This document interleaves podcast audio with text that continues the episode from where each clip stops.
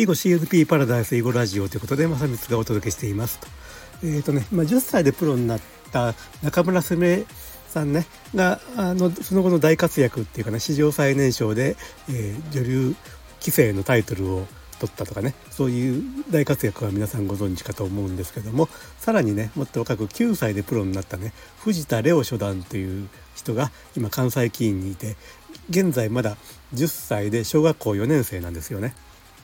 で、ヤフーニュースで今日ですね、日刊スポーツの記事として、えー、囲碁の最年少プロ、10歳の藤田レオ初段、世界一へ韓国単身武者修行修行の計画進むっていう記事がありましてですね、えー、とどういう話かというと、今年の1月にね、お父さんと2人で1ヶ月間韓国で、えー、と武者修行をしてきたそうなんですけども、まあ、その後ね、えー、とももっとやりたいという感じで、もっと長期のね、武者修行のね、計画が進んでるということのようです。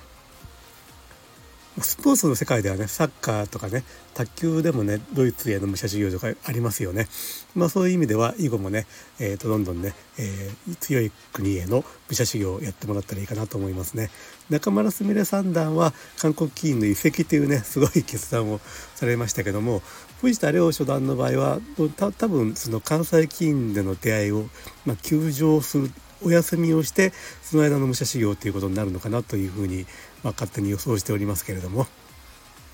まあ、この辺はねもう今日本は中国韓国と大きく、えー、と水を開けられているというか差をつけられているので日本金もね関西金もそういうことを若い人がねそういう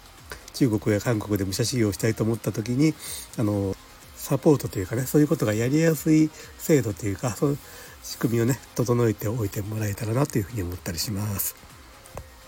まあ、藤田レオ初なんですけどもね。最初はあのアマチュアの林林達也さんという人に、えー、と囲碁の指導をしてもらってその後プロの星川匠五段にね引き継いだという形で2人の師匠がいるわけですけどもこのお二人ですね20年以上前に、えーと、私の娘をねこの2人にちょっと,、えーと、指導してもらってたということがありまして、まあ、そういう意味ではね私の娘はこの藤田レオ初段の姉弟子と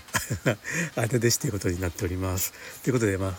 弟弟子のね娘の弟弟子の藤田レオ初段えーと、大いに注目しているところでございます。はい。ということで、えーと、最後まで聞いていただいてありがとうございました。えーチャンネル登録とフォローよろしくお願いします。コメントもお待ちしております。ではでは。